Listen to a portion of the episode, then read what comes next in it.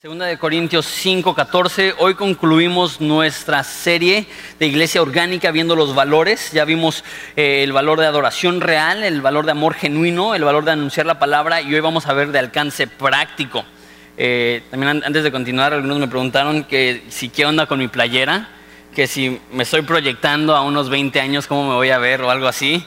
No, e, ese es Spurgeon, es una playera que hicimos para movimiento y de hecho hasta me traje mi libro de citas de Spurgeon. Si no sabes quién es Spurgeon, Spurgeon fue un pastor en el siglo XIX, probablemente de las personas que más ha influenciado mi vida. Eh, le amo, aunque no le conoceré de ese lado de la eternidad, pero eh, hicimos unas playeras de Spurgeon y, y, ese es un libro con 4.000 citas de Spurgeon, de hecho me lo regaló mi papá, no sé si me lo regaló, pero estaba en su oficina y me lo quedé.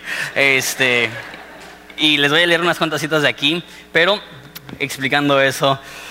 Entonces, 2 Corintios 5, 14. Vamos a hacer lo que ya nos es de costumbre, que es voy a leer el pasaje, voy a orar y después vamos a hablar de cómo podemos ser una iglesia donde hay alcance práctico. Dice así, porque el amor de Cristo nos constriñe, pensando esto, que si uno murió por todos, luego todos murieron y todos y por todos murió para que los que viven ya no vivan para sí, sino para aquel que murió y resucitó por ellos. De manera que nosotros de aquí en adelante a nadie conocemos según la carne, y si, aún, y si a Cristo conocemos según la carne, ya no le conocemos así. De modo que si alguno está en Cristo, nueva criatura es, las cosas viejas pasaron, he aquí todas son hechas nuevas. Y todo esto proviene de Dios, quien nos reconcilió consigo mismo por Cristo y nos dio el ministerio de reconciliación. Que Dios estaba en Cristo reconciliando consigo al mundo, no tomándoles en cuenta a los hombres sus pecados. Nos encargó a nosotros la palabra de reconciliación. Así que, ese es el versículo clave. Así que somos embajadores en nombre de Cristo, como si Dios rogase por medio de nosotros os rogamos en el nombre de Cristo, reconciliaos con Dios. Al que no conoció pecado, por nosotros lo hizo pecado, para que nosotros fuésemos hechos la justicia de Dios en él. Oramos. Padre, damos gracias por esa oportunidad de estudiar tu palabra, de conocerte mejor, de de saber por qué debemos ser una iglesia donde hay alcance práctico, donde estamos reflejando el amor tuyo de una manera tangible para que esta ciudad y este país y hasta cierto grado, si nos los permites, gente de todo el mundo pueda conocerte a través de lo que tú estás haciendo en nuestras vidas. Padre, ayúdanos a tener de nuevo, ayúdanos a ser valientes en ese aspecto. Ayúdanos a amarte por sobre todas las cosas, porque solamente así hablaremos de ti, solamente así comunicaremos la verdad acerca de ti. Te amamos Jesús, es en tu nombre precioso que pedimos esto. Amén. Hay un programa en Discovery que se llama eh, Pesca Mortal. Pesca Mortal. Y no sé si han visto ese programa, pero eh, Discovery dice que la vocación más peligrosa en el mundo es ser un pescador de cangrejos reyes, se llaman, en Alaska. Eh, déjenles digo por qué es tan peligroso esto. Están por meses en alta mar eh, con olas de 10 metros de altura en temperaturas de bajo 30 grados, de 30 grados bajo cero, con cajas de 400 kilos de cangrejos por, eh, meses. De hecho, el porcentaje de lesión el índice de lesión de ese trabajo es del 100%. Si tú trabajas ahí, en cada viaje que tomes, te vas a lesionar. No es una pregunta si te vas a lesionar, la pregunta es cuándo te vas a lesionar. Y es un frío tan extremo que, y a veces están trabajando 24 horas seguidas, que en su cansancio hay personas que pierden el balance y se caen al mar. Cuando una persona cae al mar tiene cuatro minutos antes de que muere de hipotermia. Y la mayoría de gente no aguanta eso, sino que cuando cae al agua es tan fría el agua y es tanto el shock que mueren instantáneamente de un paro cardíaco. Es un trabajo muy difícil. ¿Y por qué lo hacen? Porque esos cangrejos son muy valiosos, se pueden vender por un dineral. De hecho, tengo un amigo que trabajaba de eso y pagaba tan bien este, esa chamba que trabajaba tres meses al año y viajaba alrededor del mundo por nueve meses al año. Iba a Asia, iba a Europa, iba a Sudamérica, iba a eh, África y no le faltaba el dinero, que podía ganar tanto dinero él en tres meses trabajando, que le sobraba para poder pasearse alrededor del mundo. Antes de que tú digas, oh, ya, ya me llamó la atención ese trabajo, ¿dónde pongo mi currículum? Él decía que no se podían dejar crecer la barba porque se les congelaba y se les rompía como palillos. Para que se den una idea del frío, porque a veces nos quejamos, estamos a 15 grados, ¿no? Y estamos, ¿por qué hace tanto frío en Ensenada? No, ahí estaban a menos 30. Alta mar, con la brisa del mar, es un trabajo horrible. Es una pesca mortal. ¿Y por qué lo hacen? Lo hacen, la gente se arriesga la vida porque tiene mucho valor esto y pueden ganarse la vida de esa manera. Y la razón que explico esto es porque Jesús dijo que nosotros somos pescadores de hombres. Y viendo la analogía, yo digo, ¿cómo puede ser que estas personas están dispuestos a arriesgar sus vidas para tener un poco de dinero y para atrapar esos cangrejos? y que nosotros no estemos dispuestos a arriesgar nuestras vidas con el fin de alcanzar a seres humanos que se están perdiendo. Entonces ese es el concepto que, que quiero ver, que nosotros debemos estar dispuestos a arriesgarlo todo porque estamos pescando lo más valioso que existe y esas son las almas de los hombres. Y si personas están dispuestos a arriesgarse por mucho menos, nosotros debemos estar dispuestos a arriesgarnos por mucho más. Si viste ese pasaje, dijo que el amor de Dios nos constriñe. Constriñe significa que no nos deja opción, que lo que queremos hacer es compartir de su amor porque nosotros lo hemos experimentado. Y dice que es como si Dios estuviera rogando. Eso me, llama mucho la atención. Les digo por qué me llama la atención. Eh, yo creo de todo corazón que los que son salvos son salvos porque Dios les elige. Desde antes de la fundación del mundo la Biblia habla de predestinación, que Dios los elige. Entonces a lo mejor algunos pensarían que eso significa que porque Dios ya eligió, que Dios está en el cielo indiferente, pues ya los elegí. Ahí, pues los que yo elegí van a ser salvos y los que no. Pero no, dice que Dios está a través de nuestras bocas rogándole, pidiendo que sean salvos. Porque la Biblia es clara que Dios quiere que todos sean salvos, que todos procedan al arrepentimiento. Y Dios ha escogido que los canales de su voz, que los canales de su ruego sean nuestras bocas. Eso es loquísimo. Que debemos de nosotros tener este mismo deseo y esta misma pasión y este mismo entusiasmo, que si Dios está rogando, nosotros también debemos de tener esta urgencia. Tengo seis puntos que les quiero dar en esta mañana. Eh, como les dije, el valor es alcance práctico. Entonces voy a tener tres puntos acerca de lo que significa que hacemos alcance y vamos a tener tres puntos, que forma tan rara decir tres, ¿no? Tres puntos. Vamos a tener tres puntos de alcance, alcance y tres puntos de lo que significa que debe ser práctico. Y la mayoría los voy a vincular a este concepto de que Dios dijo que nosotros íbamos a ser pescadores de hombres. Entonces, primer punto, pescar es peligroso.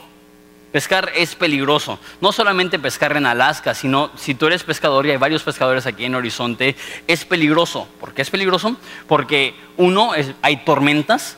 Si, si a nosotros nos da miedo cuando nos cae un aguacero y estamos en nuestras casas, ahora imagínate en alta mar, donde hay olas increíblemente grandes, donde tu barco está siendo sacudido y azotado no solamente eso, sino que estás utilizando maquinaria pesada en alta mar, entonces se está moviendo y las lesiones son muy comunes por golpes o descuidos o ese tipo. No solamente están lidiando con peligros físicos, sino que también están lidiando con soledad. Muchos pescadores batallan con depresión porque es comer lo mismo, es estar en los mismos confines con la misma gente por meses en algunas ocasiones sin poder ver a tu familia, en muchas ocasiones sin poder tener comunicación con tu familia pescar es difícil. Pescar almas es difícil. Yo creo que el mejor ejemplo de esto es Jesús, que en Mateo 16, 21 dice, desde entonces comenzó Jesús a declarar a sus discípulos que le era necesario ir a Jerusalén y padecer mucho eh, de los ancianos, de los principales sacerdotes y de los escribas, y ser muerto y resucitar al tercer día. O sea que para que Jesús nos pudiera salvar, para que Jesús pudiera, ahora sí para usar la imagen, pescar nuestras almas, rescatar nuestras almas del abismo, le costó la vida, que tuvo que sufrir, que tuvo que padecer, que desde el principio él sabía que iba a ser una muerte y una muerte cruel en un madero, en aquella cruz, y él estuvo dispuesto no solamente a poner su vida en peligro, sino a sacrificar su vida para que tú y yo podamos tener vida. ¿Qué tal Pablo? Sufrió Pablo para predicar el Evangelio, sufrió Pablo para hacer un evangelista, sufrió Pablo para llevar las buenas de Jesús a las demás personas. Me encanta 2 Corintios 4, 10, dice, llevando en el cuerpo siempre por todas partes la muerte de Jesús, para que también la vida de Jesús se manifieste en nuestros cuerpos. Cuando Pablo describe su vida en Filipenses, dice que estoy siendo hecho conforme a la muerte de Jesús que cuando Pablo vivía, su vida no era fácil. Al contrario, le golpeaban. Muchos creen que a lo mejor le mataron cuando le apedrearon, eso es debatible, pero es, muy posible que le mataron y Dios le resucitó. Fue, fue golpeado con látigos, se le hundieron al pobre tres barcos en su vida. No sé tú, pero yo jamás viajaría con Pablo. Que, se, te, que se te hunda un barco, ahí ya está horrible. Que se te hundan dos, ahí ya estás salado, ¿no? Si te hunden tres, ya háganle una limpia al pobre Pedro, Pablo, ¿no? La realidad es esta, que sufrió mucho para que pudieran las demás personas conocer el Evangelio. Dice, llevo en mi cuerpo la muerte de Jesús. Dice en otra parte, llevo en mi cuerpo las marcas de Cristo. Eh, Pablo sufrió para que las demás personas puedan conocer. ¿Y sabes qué? Compartir el Evangelio, hablar de Jesús nos va a costar, no es fácil. Eh, de entrada nos va a costar comodidad es incómodo hablar de Jesús. En el trabajo nadie quiere estar alrededor de una aleluya. No estoy diciendo que eres mala onda y no estoy diciendo que eres sangrón, pero predicar el Evangelio nos es incómodo. Pero eso es como que el, proceso de admisión. Eh, también es difícil porque en muchas ocasiones cuando te conviertes a Jesús vas a ver amistades que pierdes. Y en muchas ocasiones van a ser personas que tú amas profundamente y lo único que quieres es que ellos conozcan a Jesús. Y no es que te portaste grosero y no es que les dijiste te vas a ir al infierno, es que simplemente porque te convertiste y ellos están en contra de tu estilo de vida, te van a echar de menos, te, más bien te van a eh, dar la espalda, te, van a denigrar, te van a, este, no te van a frecuentar y en algunas ocasiones hasta vas a perder la amistad. En algunos casos, y a lo mejor tú dirás, no, pues esto no es tan común en México. Como pastor yo puedo ver muchos casos que aún en Ensenada, que es tan aceptado ser cristiano, conozco a personas que han perdido su relación con su familia por convertirse al cristianismo. Una vez más, no que este, que sean sangrones o algo así, pero tengo un caso de una chava que empezó a venir a Horizonte y me dijo, no sé qué hacer eh, mi papá se enteró que estaba viniendo y ahora estoy viniendo a escondidas. Le dije que iba a ir a un café con una amiga y dijo que si se llegaba a enterar que estaba yendo otra vez a la iglesia, que me iba a echar de la casa. Una niña de 18 años. En Ensenada. E, esto ocurre hasta la fecha, que por ser cristianos va a haber cierta persecución y cuanto más cuando abrimos la boca a compartir, no, no no es algo que mucha gente quiere escuchar y por ende al predicar, al compartir, aunque sea en amor, aunque sea de la manera correcta, mucha gente no va a estar abierta. También en, algunos casos, eh, y a lo mejor no es nuestra cultura, pero hay lugares en el mundo que el simple hecho de mencionar a Jesús te puede, eh, puede hacer que te maten. De hecho, eh, proselitismo es ilegal en como 50 naciones del mundo, que, intentar convertir a alguien de su religión, cualquiera que sea, al cristianismo, es un delito condenado a muerte. Hablando del siglo XXI, no estoy hablando de hace 100 años, no estoy hablando de hace 200 años. Hoy en día, predicar el Evangelio en muchas partes del mundo es lo más peligroso que puedes hacer, más que una pesca mortal, es abrir tu boca y hablar del amor de Jesús. El Evangelio se recibe gratis, pero transmitirlo cuesta. Y cuesta caro y cuesta nuestra vida. Y en Horizonte nos ha costado dinero y esfuerzo y lágrimas y trabajo. ¿Pero por qué? Aunque es peligroso la pesca, punto número dos, esta es la pesca más valiosa. Esta es la pesca más valiosa. ¿Por qué? Porque todos viven para siempre. La pregunta es en qué destino. Todas las almas de las personas que nos rodean viven para siempre. La pregunta es dónde vivirán para siempre. C.S. Lewis, un autor del siglo pasado, dijo que cuando estamos hablando, jugando, haciendo reír o casándonos con, estamos haciendo con gente inmortal. Que nosotros tomamos la vida tan a la ligera, pero en un segundo se va se va esa existencia, pero el alma vive para siempre y un día en la resurrección de, las de, de la resurrección entre los muertos se va a solidificar nuestro destino. Dice Daniel que unos van a resucitar a vida eterna y otros van a resucitar a perdición eterna. Dice en Mateo 25, 46, estos irán a castigo eterno y los justos a vida eterna. Que van a ver algunas personas, y eso es horrible, que van a entrar en castigo eterno. El infierno es horrible, es uno de los temas menos bonitos, o yo diría más horribles, más feos que se pueden hablar. Pero tenemos que tomar esto en cuenta. evangelizamos, hablamos del amor de Cristo porque reconocemos que todo ser humano va a tener un destino eterno. Y si podemos alterar ese destino, y si podemos presentarles al amor de Cristo de tal modo que su alma sea agarrada y sacada del abismo en el que estaban y, metida e introducida a una vida con Cristo.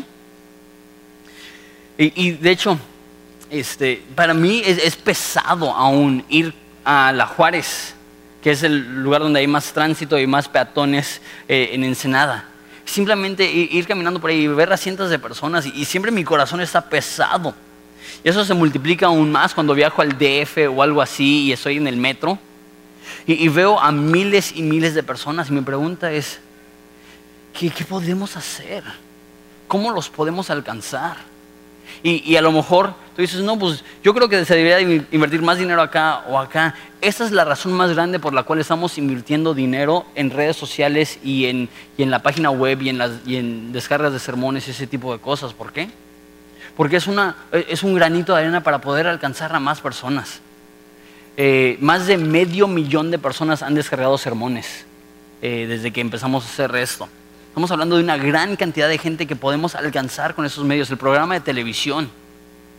Si amas a Ensenada, amas a los ensenadenses. Y tienes que saber que la INEGI dice que solamente el 20% de los ensenadenses son cristianos. Eso significa que de una población de medio millón, 400 mil ensenadenses que tú y yo vemos en el súper, nos los topamos en el micro, los vemos en los centros recreativos de la ciudad, eh, son 400 mil personas que tienen un destino eterno que si no conocen a Jesús, dice que van a ser castigados para siempre. Predicamos porque entendemos que esta es la pesca más valiosa si eso es cierto, que todo ser humano es valioso, que todo ser humano tiene un destino eterno, el ver a una persona convertirse a Jesús es lo más precioso que puede pasar.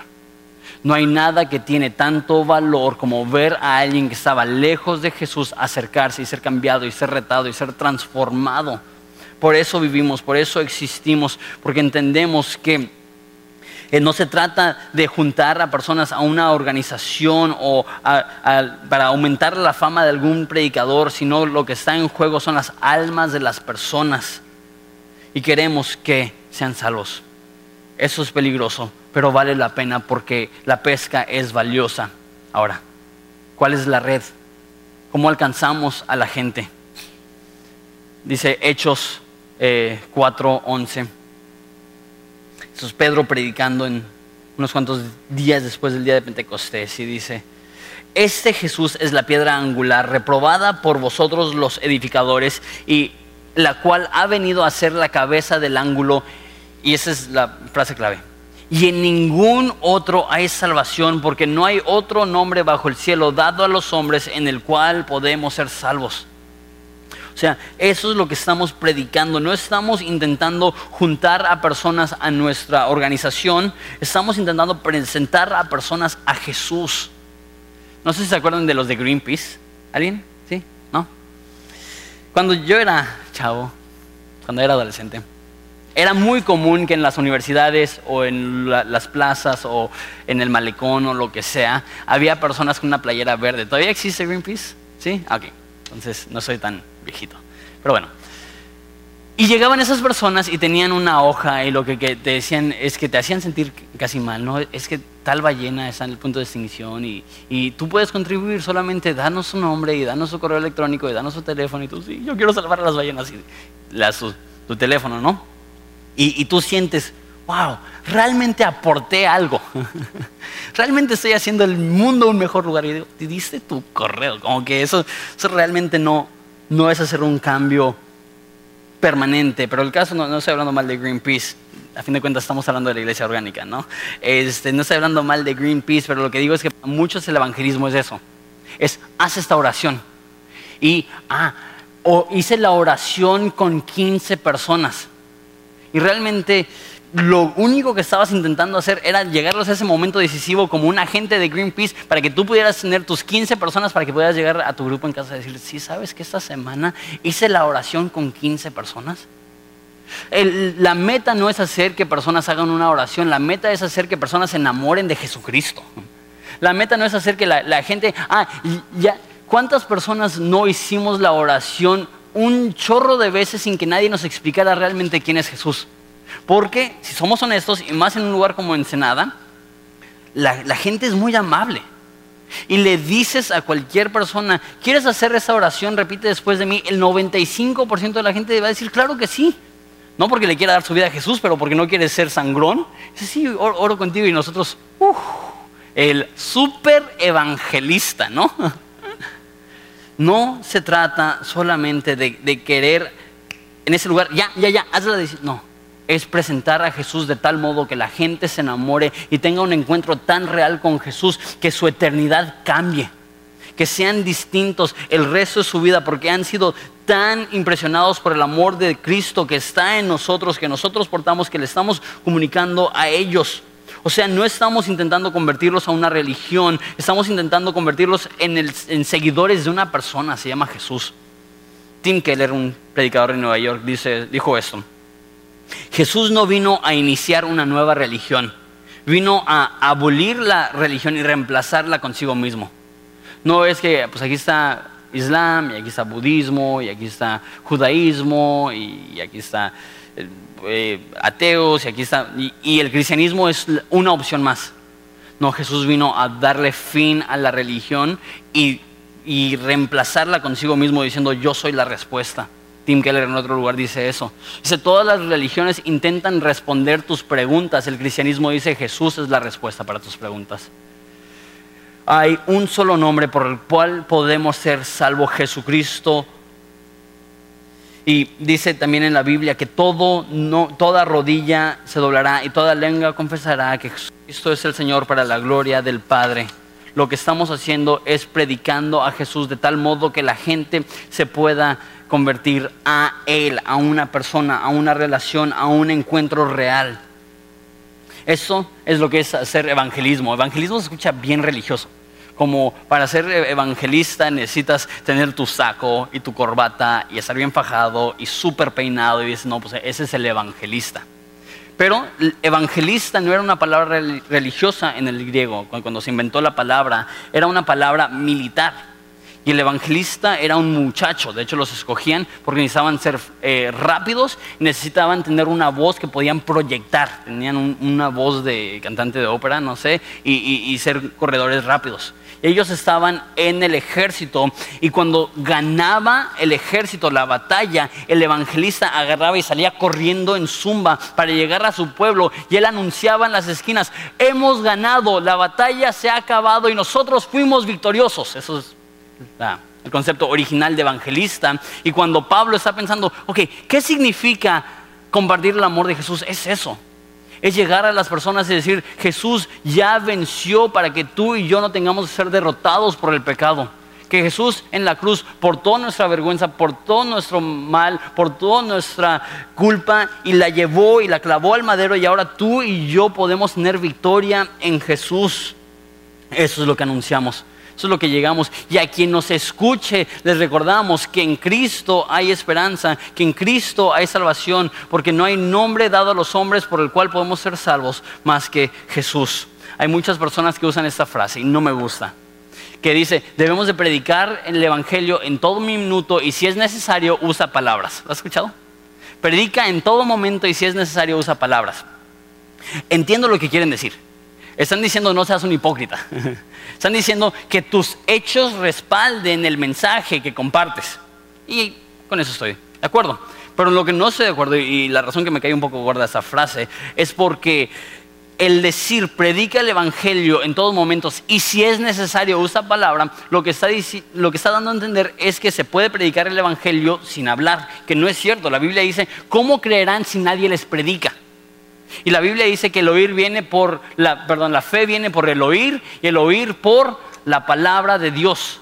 O sea, no es suficiente ser gente amable, no es suficiente ser gente alegre, no es suficiente ser buena onda. Necesitamos abrir la boca y predicarles las buenas nuevas que en Jesús hay salvación, que Él portó, como dije, nuestros pecados, que Él venció y que la batalla en contra del pecado ya fue ganada hace dos mil años en la cruz y ahora podemos tener vida eterna no es que predicamos y si tenemos que usamos palabra, e, es que hablamos del amor de Cristo, porque el amor de Cristo nos constriñe. Sin embargo, regresando al dicho, se me hace que el dicho no está bien, pero entiendo el corazón detrás del dicho y es cierto.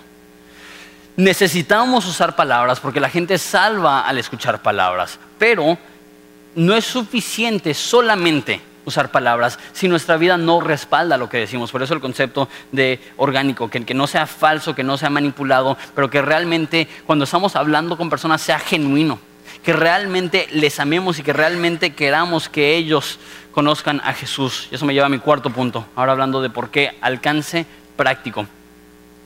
Cuarto punto es no descartes a los pequeños. explico por qué eso. En la pesca comercial, dependiendo de la especie de pescados, hay un peso mínimo del pescado y si no da el peso lo tienes que regresar. A lo mejor no se maneja tanto eso en México, pero en Estados Unidos hay más control y, ese tipo de cosas. Y la razón es que si un pez no ha llegado a cierto peso, no ha llegado a la edad donde puede reproducirse, y si pescas a los bebitos, no se van a reproducir y vas a, vas a poner en peligro la, especie. Bueno, para nosotros es lo opuesto. Para nosotros este, no, no, debemos de descartar a los pequeños.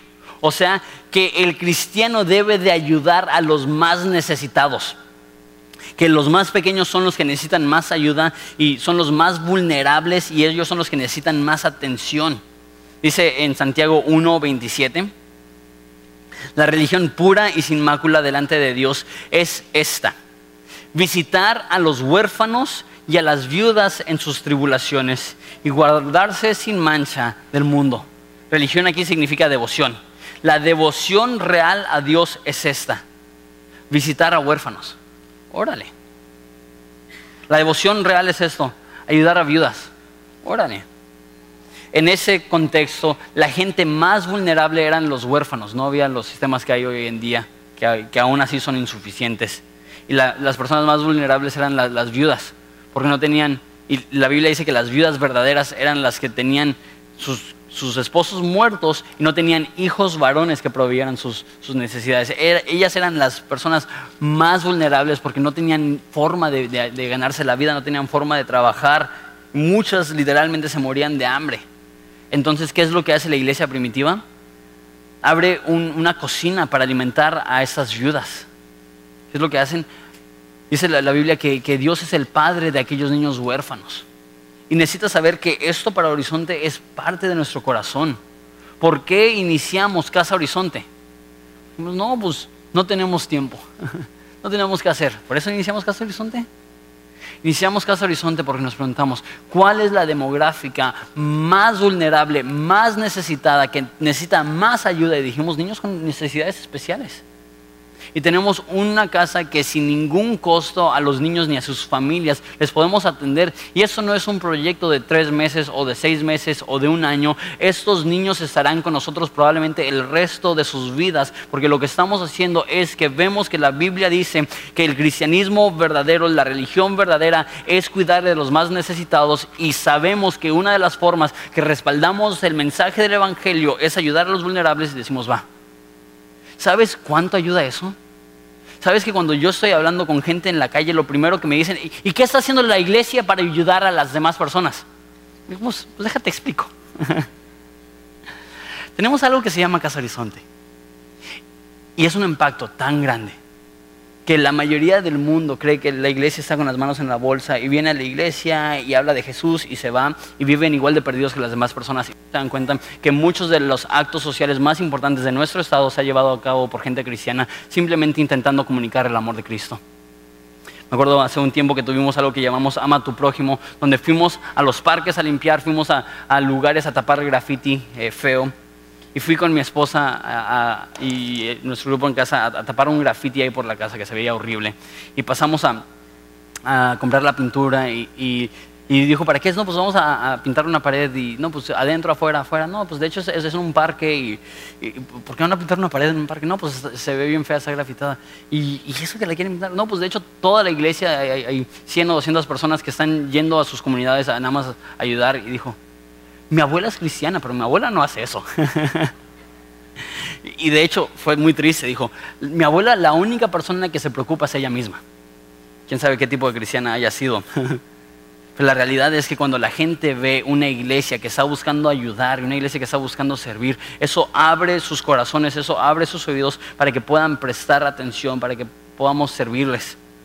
¿Por qué? Punto número 5. Y eso ya, hasta ahí llegaron mis, mis ilustraciones de pesca, eso ya es independiente. La gente necesita ver cuánto, les cuánto te importan. La gente no está interesada en un mensaje vacío la gente está buscando personas que realmente están interesados en ellos. Eh, hay una historia en Mateo 25, 34. De hecho, se las leo, dice así.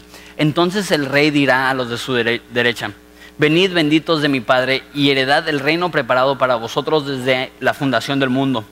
Porque tuve hambre y me dieron de comer, y tuve sed y me dieron de beber, fui forastero y me recogieron, estuve desnudo y me cubrieron, enfermo y me visitaron en la cárcel y vinieron a mí. Entonces los justos responderán diciendo, Señor, ¿cuándo te vimos hambriento y te sustentamos? ¿O cuándo, o sediento y te dimos de beber? ¿Y cuándo te vimos forastero y te recogimos? ¿O desnudo y te cubrimos? ¿O cuándo te vimos enfermo o en la cárcel y vinimos a ti?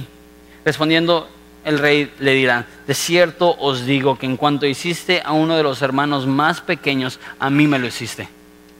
O sea que cuando estamos sirviendo a las necesidades, lo estamos haciendo con el amor de Cristo, sabiendo que Cristo va a ser glorificado y que Él se va a sentir amado al hacer esto. Y nosotros queremos hacer eso. Nosotros tenemos un programa para alimentar a los indigentes cada 15 días. Vamos al puente aquí en, la calle Octava y, en el Vado y ahí se reúnen 70, 80 indigentes y les damos de comer. Eh, Vamos a los hospitales en muchas ocasiones, llevamos comida, oramos por los enfermos. Tenemos también un programa que, está llevando a cabo eh, el hermano Ernie, Ernesto, que eh, una o dos veces por mes van a la cárcel, una vez al año, alimentamos a los internos, les llevamos, este año les llevamos pozole, les llevamos quequitos, les predicamos el Evangelio, les hablamos de Cristo. ¿Por qué? Porque no tenemos que hacer. Porque, pues, para no sentirnos mal de nosotros mismos. No, es que realmente amamos Ensenada que realmente queremos que esos 400 mil personas que no conocen a Jesús puedan conocer a Jesús y puedan ser transformados. La gente necesita saber cuánto nos importan. E ir a, esas personas es chistoso porque Jesús, uno pensaría que, que Dios hecho carne se la pasaría con puras celebridades, ¿no? Se la pasaría yendo de rey a rey, yendo de palacio a palacio, yendo de gente importante a persona importante. Pero ¿dónde estaba Jesús? Con las prostitutas, con los adictos, con los enfermos, con los borrachos, con los eh, pecadores, con los, que habían traicionado a su propio país, con los niños. Esta cultura los, hombres no pasaban tiempo con los niños porque lo, veían como algo inferior, no, eso es para mujeres. Yo, yo, yo, y en esa cultura no cuidaban ni a sus propios niños. Y llega Jesús y obviamente lo primero que hacen los discípulos, ¡Ey! Llévense de aquí a sus niños, están locos. Es el maestro. ¿Y qué dice Jesús? Dejad a los niños venir a mí. Eso se trata de buscar formas prácticas tenemos algo que llamamos el ancla, donde recibimos a gente de la comunidad y tenemos videojuegos y tenemos ping-pong y tenemos mesa de billar y tenemos futbolito y les recibimos y es gratis y cada día hay un pequeño devocional con esos niños de la colonia para hablar desde Jesús. ¿Y por qué hacemos esto? Porque nos importan sus almas, no estamos buscando un número más en una lista, estamos buscando un alma más en el cielo y por eso compartimos el Evangelio con todas las personas, porque lo creemos, es parte de nuestro ADN. Último punto hablando de alcance práctico. Lo más práctico que podemos hacer es ofrecer perdón de pecados. Lo más práctico que podemos hacer es ofrecer perdón de pecados.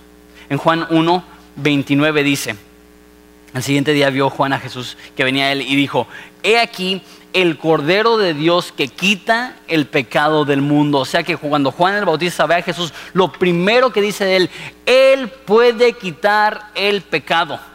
¿Por qué? Porque él entiende que el problema más serio del corazón humano, del ser humano, no es la enfermedad, no es el hambre, no es la soledad, no es la falta de propósito. El problema más grande que tenemos tú y yo es el pecado. Y lo más práctico que podemos hacer es ver a personas ser limpios de su pecado. Es chistoso porque normalmente cuando se comparte de Jesús, ¿de qué forma se comparte? No, pues estás solo, Jesús puede ser tu amigo. ¿Te sientes sin propósito? Jesús puede darle propósito a tu vida. ¿Estás triste? Jesús puede darte gozo. Estás estancado, Jesús puede darte esperanza. Estás necesitado, Jesús puede proveer. Estás enfermo, Jesús puede sanar. ¿Es cierto todo eso? Sí, es muy cierto. Pero si estás solo, a veces compañía humana te puede hacer sentir mejor. Si estás hambriento, hay mucha comida en Ensenada. Si estás enfermo, hay muchos doctores. Y sí, el máximo proveedor es Jesús. Y sí, el máximo doctor es Jesús. Pero lo que llego es que lo más importante no es la sanidad física, lo más importante es que tenemos un problema que se llama pecado y no hay nada que nos pueda ayudar si no es Jesús, porque hay un solo nombre por el cual podemos ser salvos, Jesucristo. Y lo, que, lo más práctico, porque de hecho una vez estaba en, cuando vivía en Inglaterra, estaba de misionero, fui a un museo y, había una, una escultura ahí y, fue hecha por cristianos y decía, nosotros creemos en vida antes de la muerte como diciendo, nuestro enfoque es ayudar a gente en esta vida, porque creemos que, pues sí, mueres y te vas al cielo, pero de este lado de la, vida también hay, vida. Y, y, eso es cierto. Pero lo que más necesita la gente no es pasar una mejor vida temporal, lo que más necesita la gente es ir al cielo, es conocer a Jesús, es tener acceso a su reino sí tenemos servicio práctico, sí tenemos alcance práctico, pero lo que necesitamos es que cualquier cosa puede ayudar temporalmente, pero lo único que puede ayudarnos eternamente es la sangre de Jesús. Eso es lo único que nos puede limpiar de nuestros pecados. Termino con esa historia. Hay un hombre, amigo mío, que se llama Eric Santos. Eric Santos tiene 20 años rapeando, es de Monterrey. Este, y un amigo de él, que también es amigo mío, de hecho amigo de la congregación, ha venido varias veces a enseñar, se llama Fermín Cuarto, es pastor ahora de Semilla de Mozaza en el DF, pero hace 15 años atrás era el rapero más conocido de, de, Latinoamérica, su banda Control Machete hasta la fecha es de las bandas de rap más populares de México. Y Eric Santos era de sus mejores amigos, hacían rap todo el tiempo. Y su rap era, se enfocaba en armas, se enfocaba en drogas, se enfocaba en violencia. Y cuando Fermín se convierte, él decide dejar la banda con la cual estaba trabajando con Eric Santos. Y cuando Eric Santos se entera de esto, se enoja y le habla a Fermín. Y le dice, eres un, mete la palabra rapera que se te venga a la mente, y le insulta a él, a su madre, a su descendencia y, le dice, eres la persona más tonta que conozco. ¿Cómo puedes dejar todo? ¿Cómo puedes dejar el dinero, la fama, el conocimiento? Y Fermín dijo, es que conozco a Jesús y no necesito más. Y por, bueno, no décadas, por 14, 15 años, Eric siempre que pudo se burló de Fermín a sus espaldas, enfrente de él, le valía. Para Eric Santos, Fermín era el más tonto por dejar el éxito en ese ambiente musical. Y un día, y Fermín todo ese tiempo aguantando, siendo amigable, siendo cortés, siendo gentil, amándole, sirviéndole, apoyándole.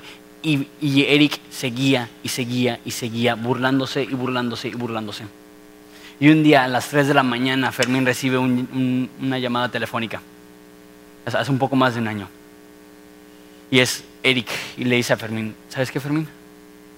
Estoy teniendo un momento en mi vida donde me estoy dando cuenta que estoy mal. Me estoy dando cuenta que tú tienes la razón.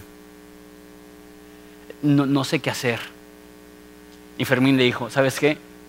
En unas cuantas semanas voy a ir a un evento a Ensenada, movimiento del año pasado ve al evento, rapea conmigo y ahí podemos hablar. Entonces trajimos a este rapero que todavía realmente ni era cristiano o apenas estaba en los momentos donde estaba dándose cuenta. Y llegando del aeropuerto, lo primero que hicimos es que fuimos a Casa Horizonte. Y llegó a Casa Horizonte y este hombre alto, pelón, barbón, intimidante físicamente, empieza a llorar desconsoladamente. Yo nunca he visto esto. Yo nunca he visto amor así. Yo nunca he visto personas que están entregando su vida por niños que no pueden ni ver, ni hablar, ni relacionarse en algunos puntos. En ese entonces teníamos un niño que se llamaba José Manuel, que, por una golpiza que le puso su padre estaba totalmente en, estado no sé si es políticamente correcto decirlo, pero en estado vegetal, no, podía moverse, no, no, no había ningún tipo de interacción. Y era un niño que jugaba, era un niño que corría, pero por una paliza de su padre está así, con una sonda en el cerebro, con una sonda en el estómago, porque no puede ni comer y se le está drenando el, fluido del cerebro. Y él vio eso. Y él dijo, ¿quién pone ese, ese tipo de amor en el corazón de alguien? Solamente Dios. Y llega a movimiento al Congreso y ve a 450 chavos, todos apasionados por Jesús, todos cantando a una voz, todos escuchando atentamente la predicación de la palabra de Dios. Y él dijo, yo necesito eso. Y hace un año Eric Santos se convirtió. ¿Por qué? Por la persistencia de un hombre. Que cuando Eric se burló de él, cuando Eric le insultó, en vez de regresársela, en vez de decir ojo por ojo, diente por diente, se tragó el insulto y dijo, ¿sabes qué? Todavía te amo, todavía eres mi amigo, todavía te voy a procurar, todavía te voy a buscar, todavía te voy a servir. A eso me refiero. Eso es lo que necesitamos. Que cientos de personas sean persuadidas al amor de Cristo al ver el amor de Cristo en nosotros. Que sea como si Cristo estuviera rogando a través de nuestros labios, reconcíliense con Dios, busquen a Dios, busquen la salvación. Y yo creo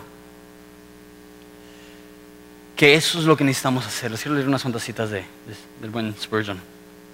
Hablando de la salvación. Spurgeon dijo, el milagro más grande que puede existir es la salvación de un alma. Eso lo creemos. Lo creemos. Que la manifestación del poder de Dios más grande que puede existir es un alma que estaba perdida a llegar a la luz. Ojos espirituales que estaban ciegos ser abiertos un cuerpo espiritual que estaba paralizado levantarse. Y sí creemos que Dios sana enfermedades, sí creemos que Dios hace todos los milagros que vemos en la Biblia, pero el milagro más grande que Dios hace es salvar a los pecadores. Y sé que es doloroso, y más hablar de ese tipo de, cosas, porque tú dices, sí, Jonathan, pero no quiero pensar en el infierno. Tengo familiares que no son cristianos, tengo amigos que no son cristianos, y es demasiado doloroso. Yo te diría, no ignores eso. Eso es el Espíritu de Dios poniendo eso en tu corazón para que hables, para que reflejes el amor de Cristo. Una vez más, no de manera sangrona, no te vas a pudrir en el infierno, pero es decirles, yo te amo, te amo, te amo, te amo. Y necesitas escuchar el mensaje de Dios porque hay un solo nombre por el cual podemos ser salvos. Dice este, Spurgeon que la pregunta más importante que se puede hacer un ser vivo es esto, ¿soy salvo o no? ¿Soy hijo de Dios o heredero de ira? Es la pregunta que cada uno nos tenemos que hacer. ¿Realmente soy salvo? Por último, esta cita me encanta porque me identifico. Nunca me, desespero por la salvación de un hombre. Si el Señor me pudo salvar a mí y pudo conquistar mi corazón, sé que no hay corazón que no pueda conquistar. si Dios pudo conquistar mi corazón tan duro, tan apático, tan superficial, tan apagado, tan ido, tan en mi rollo, tan egocéntrico, si Dios pudo alcanzar mi corazón, conquistar mi corazón, estoy convencido que cualquier persona en Ensenada puede ser conquistado por el amor de Cristo y es nuestra chamba abrir nuestra boca y compartirles el amor de Cristo. No dejes de orar por tus seres queridos, no dejes de servir a tus seres queridos, no dejes de hablarle de Jesús a tus seres queridos. No dejes de mostrar el amor de Cristo a tus seres queridos. ¿Por qué? Porque un alma tiene un valor que no podemos calcular y con una persona que crea vale la pena una vida de sacrificio porque el galardón más grande que podemos recibir es que gente pueda conocer a Jesús. Por esto Jesús en la cruz sufrió con gozo. Dice que Él... Eh, Dice que él no menospreció la cruz, sino por el gozo puesto delante de él, sufrió la cruz menospreciando lo propio. Que él, pensando en la gente salva, pudo sufrir con gozo lo más terrible. Porque dijo, esto producirá la salvación de muchos. Asimismo, tú y yo podemos sufrir con gozo sabiendo esta leve tribulación momentánea está produciendo en nosotros y en los que escuchan un, un más pesado y eterno peso de gloria. ¿Les parece si nos ponemos de pie y oramos?